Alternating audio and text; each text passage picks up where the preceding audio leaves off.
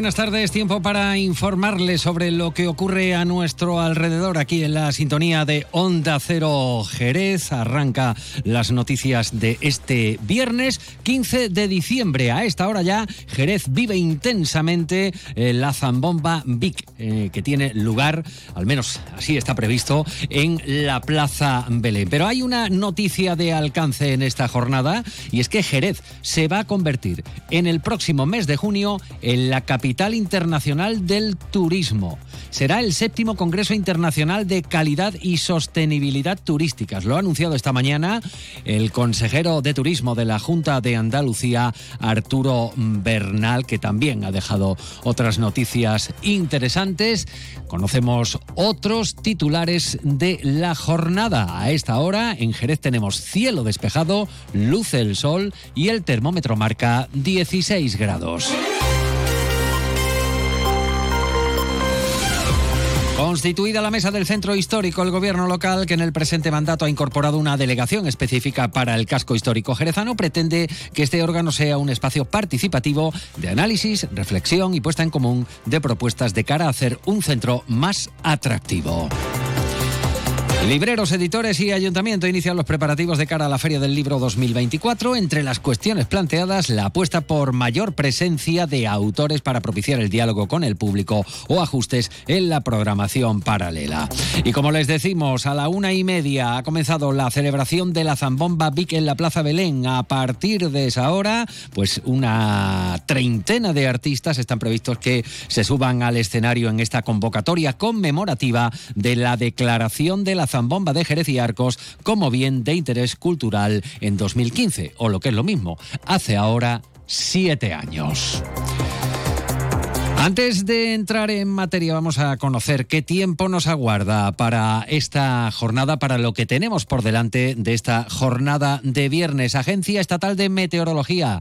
Javier Andrés, buenas tardes. Buenas tardes. Durante esta tarde en la provincia de Cádiz tendremos viento moderado de componente este, levante fuerte en el estrecho con rachas muy fuertes que continuarán mañana y se intensificarán en la próxima madrugada, con aviso naranja por viento costero de fuerza 8 en el estrecho y litoral de Cádiz. En cuanto a las temperaturas hoy se mantienen sin cambios o en ascenso. Se esperan máximas de 19 grados en Cádiz, Arcos de la Frontera, Jerez de la Frontera y Rota, 18 en Algeciras. Hoy el cielo estará poco nuboso con intervalos de nubes bajas en el estrecho. Mañana las temperaturas diurnas se mantienen sin cambios, máximas de 19 grados en Cádiz, 18 en Algeciras, Arcos de la Frontera, Jerez de la Frontera y Rota. Las mínimas suben, 14 en Algeciras, 12 en Cádiz, 9 en Rota, 7 en Arcos de la Frontera y Jerez de la Frontera.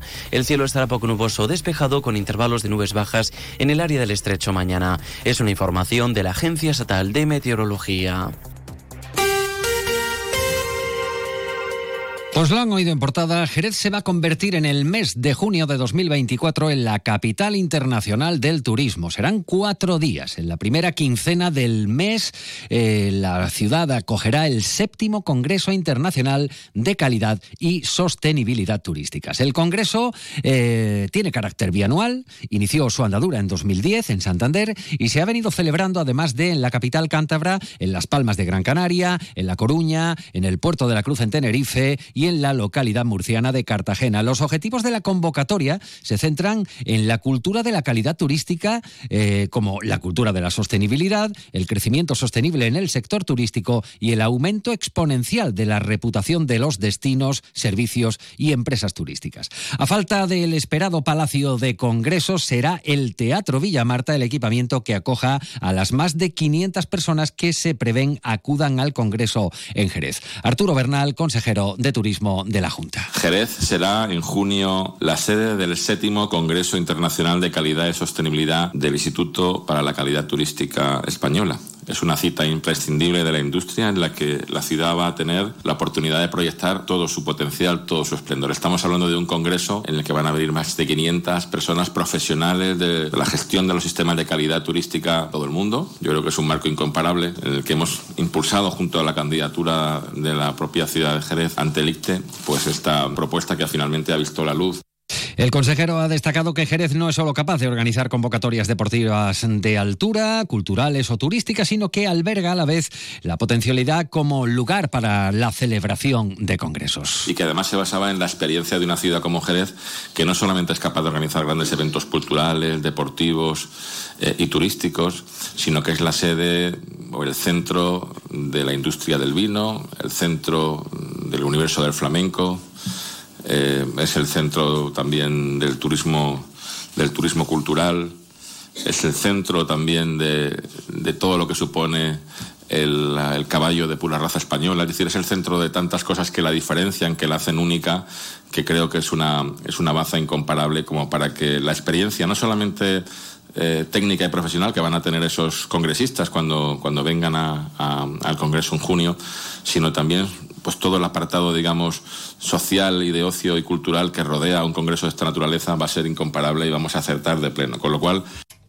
Miguel Mirones, el director del Instituto para la Calidad Turística Española, organizador del Congreso, ha remarcado algunas de las señas de identidad turísticas del destino. Jerez, caballo, flamenco y vino, sin olvidar el gran peso de una de las citas más multitudinarias con el Gran Premio de Motociclismo en el circuito de Jerez Ángel Nieto, factores todos ellos que han pesado a la hora de la elección de la sede de este Congreso. La celebración de este Congreso es una pieza de clave importante dentro de esa política que se está diseñando desde la Junta de Andalucía, en el que pues la calidad y la sostenibilidad están siendo piezas eh, fundamentales. Y qué mejor forma de ejemplificarlo que la celebración de ese congreso aquí en Andalucía y aquí en Jerez. No puede ser cualquier sitio. ¿Y qué hay eh, de más calidad y de más sostenibilidad desde todo el punto de vista que un lugar como Jerez, el vino, el flamenco, los caballos, pues forman eh, parte de las señas de identidad Piropos a Jerez. Por su parte, la alcaldesa María José García Pelayo ha celebrado la noticia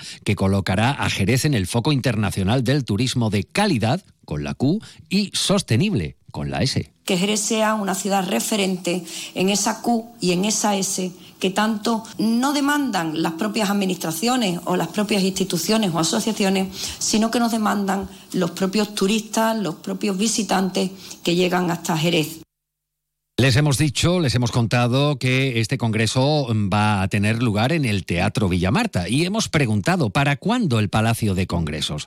Será un palacio de carácter provincial, de la mano de la Diputación de Cádiz, como explica eh, la regidora, con una serie de pasos concretos y previos a la decisión del, del proyecto. El planteamiento de la Diputación consiste, en primer lugar, en reunirse con el sector y la industria turística de la provincia para escuchar de primera mano las necesidades y demandas que deben afrontar en un nuevo Palacio de Congresos. De igual forma, explica la regidora, se hace necesario plantear un concurso de ideas de tal manera que se diseñe el proyecto. Por último, eh, afrontar la construcción. En este punto, Pelayo ha pedido que el nuevo palacio tenga la mayor capacidad de los espacios congresuales de Andalucía. Mediante esta campaña...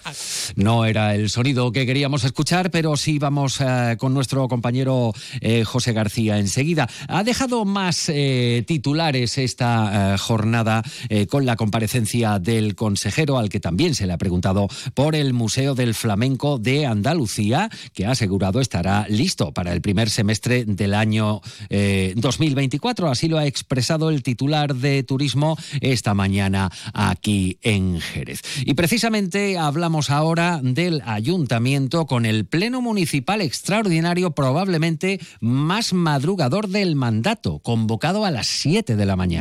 El gobierno local ha aprobado en pleno la modificación de crédito de 4,7 millones en el que puede haber sido, como decimos, el pleno más madrugador. Dicha modificación ha salido adelante tras desestimar las alegaciones presentadas por el Grupo Municipal Socialista que, según el gobierno local, han obligado a celebrar esta nueva sesión plenaria, poniendo en riesgo, apostillan, el abono de las nóminas en plazo. El delegado de Economía y Hacienda, Francisco Delgado, ha recordado que el anterior gobierno socialista pagó 57 millones de euros en concepto de productividades entre 2015 y 2022 y que en el primer semestre de 2023 el PSOE, como ya recordó hace unos días, ya había pagado 5,2 millones en este concepto. Una y 45. Nos vamos al centro ahora y con aroma a aceite. 1.500 litros de aceite de oliva virgen extra serán el atractivo de una nueva campaña comercial de la Asociación de Comerciantes del Centro Acoge. Rasca y gana el auténtico sabor del oro líquido, una actividad comercial subvencionada por el Ayuntamiento de Jerez, con ese premio que acaban de escuchar. Los detalles los tiene José García. Cuéntanos. Mediante esta campaña, Acoge va a regalar a los clientes que consuman en los establecimientos asociados un total de 1.500 litros de aceite de oliva virgen extra de la mejor calidad del productor local Cortijo de Jara. La dinámica de la promoción es simple. Por cada compra realizada en los establecimientos asociados a Acoge, los clientes van a recibir un rasca. La presidenta de Acoge, Ana Pérez, se ha mostrado muy satisfecha y feliz y nos recuerda cómo poder participar en esta campaña. Pues simplemente viniendo a nuestros comercios, en nuestros comercios a partir de la semana que viene, tendremos unos rascas que, bueno, los clientes rascarán, les tocarán eh, diferentes tipos de diferentes botellas de aceite y si no les tocan no pasa nada porque tenemos también, seguimos premiando la fidelidad de estos 40 años de nuestros clientes y van a entrar en un sorteo de, con un boleto en el que van a poner sus datos y van a participar en cestas, regalos de productos de alta calidad que van a regalar nuestros asociados. Una de la tarde y 46 minutos, se lo estamos contando desde el inicio. La mesa del centro histórico ha sido constituida con alrededor de 60 personas en representación de una treintena de colectivos sociales, vecinales y económicos, además de partidos políticos, sectores profesionales y entidades y organismos que forman parte de la misma. Entre las primeras propuestas de actuación, favorecer la actividad residencial, también la comercial, renovar las infraestructuras y servicios e impulsar la conservación del patrimonio y promover la calidad de vida en los barrios, dedicando especial atención a la accesibilidad y a la seguridad. Agustín eh, Muñoz, delegado municipal de Centro Histórico. Foro para poner en común eh, las actuaciones y los proyectos que, nos preocupan a todos y relacionados con, el centro histórico para que sea el lugar, el mejor lugar para vivir, para disfrutar eh, y, y, eso es lo que nos, lo que nos mueve. Vamos ahora con un nombre propio, el de Lourdes García, la nueva gerente del área sanitaria de Jerez, Costa Noroeste y Sierra. Es licenciada en Medicina y Cirugía por la Universidad de Cádiz, especialista también en Medicina Familiar y Comunitaria, así como en Medicina de la Educación Física y del Deporte. Es doctora en Medicina desde 2017 y, entre otros títulos, cuenta con la especialización en Gestión Sanitaria y en Desarrollo del Directivo en el sector salud por la Universidad de Granada.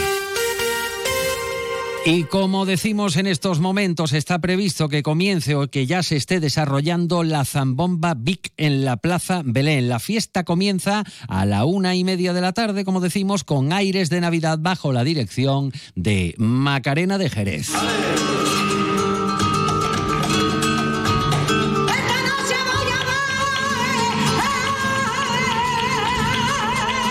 Una treintena de artistas van a participar en la convocatoria conmemorativa que ya tiene lugar en la Plaza Belén, declaración de la zambomba de Jerez y Arcos como bien de interés cultural. Hace de esto ya siete años. El cambio de escenario de los museos de la Atalaya a Plaza Belén puede propiciar una mayor concentración de público. Varios venenciadores eh, sirven vino de Jerez, se degustan dulces de los conventos de clausura de la ciudad, hay barras solidarias instaladas y hasta se van a repartir libretos de villancicos jerezanos para que todo mundo se sume a la zambomba de Jerez. Francisco Zurita es el delegado municipal de fiestas. En torno a las 13.30 pues tendremos al grupo Aires de Navidad bajo la dirección de Macarena de Jerez, Carmen Peña, La Peli y Miguel Ángel Heredia. Y a la guitarra estará Ismael Heredia. A las dos y media será el turno del Portal de la Fragua, con la guitarra de Juan Manuel Moneo y Marcos de Silvia.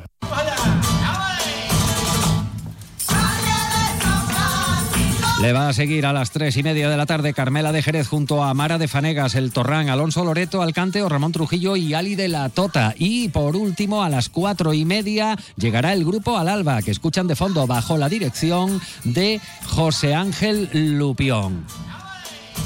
El cambio de escenario de los museos de la Atalaya Plaza Belén puede propiciar, como decimos, una gran concentración de público. Así concluimos nuestra información de la jornada, aunque continúan ahora informados a través de Onda Cero. En unos minutos esta información la pueden encontrar también en ondacero.es. Buenas tardes.